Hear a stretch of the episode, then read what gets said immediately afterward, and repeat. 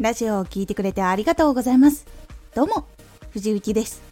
毎日8時、16時、19時に声優だった経験を生かして初心者でも発信上級者になれる情報を発信していますさて今回は届ける人を細かく設定する時の質問届ける人を設定ちゃんとしないと届けようとしている人に届かなくなってしまいますここで少しお知らせです。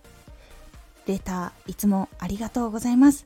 レターなんですがお名前読む時も読まない時も書いていただけると助かります。お返事したい時にお返事をしに行けなくなってしまうのでアカウントが表示されないのでお名前書いていただけると助かります。ぜひそこだけよろしくお願いいたします。それでは本題に参ります。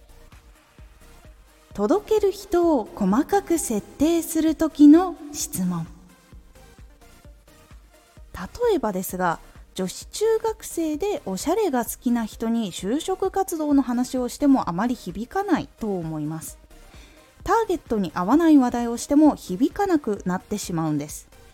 チャンネルの中でいろんな話をするということは響かない話をたくさんしてしまう可能性を上げてしまうことにつながってしまいます。ラジオでは響く話題を届け続けることが大事です。成長していくためには不可欠なことになってきます。なのでラジオを誰に向けて届けているのかをしっかり決めましょう。届ける人を決めるとラジオの言い方説明の仕方も決まっていきます。エンタメだったらどんなことをしていくのかっていうのが決まっていきます。そうするとラジオに興味がある人が集まりラジオの視聴数やいいねの数を増やすこともできます。さらに届ける人を意識することで選ぶ言葉話すテンションなども変わっていって方向性も決まって聞いている人に感情も届けることができるようになります。たった一言でも届ける人が違うだけでその雰囲気がガラリと変わるんです。例えば受験面接の話を特化したチャンネルを立ち上げた。そこのアプリの利用者のほとんどは50代のビジネスマンの人が多いとしたらどうでしょうか？面接の話は合わないのでラジオを聞く前にタイトルやプロフィール欄を見た瞬間に離れてしまうでしょう。自分が聞く側だとしても興味のないチャンネルはスルーしているはずです。それは聞いている人も同じことなんです。では届ける人を考えるためにはどうしたらいいのか。届ける相手のプロフィールを作りましょう。細かく設定すればするほど書く内容が届く人に響きやすくなります。自分が想定しているよりも1段階も2段階も深く掘り下げて考えることが大事です。ではどんな風に作っていくのか。ここからいくつか質問を紹介します。それに答えていくことでプロフィールが作り上がっていきます。では質問をご紹介していきます。名前は？性別は？年齢は？家族構成は？住んでいるところは？お仕事は？年収は？趣味は？悩みは？不安は？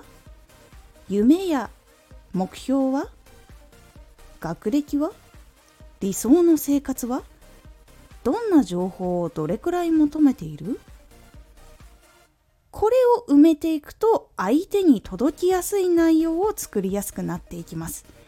ぜひ早速時間がある方は作ってみるようにしてみることで内容がぐっと具体性を増していくので試してみてください。今回のおすすめラジオ。ラジオもコミュニケーション。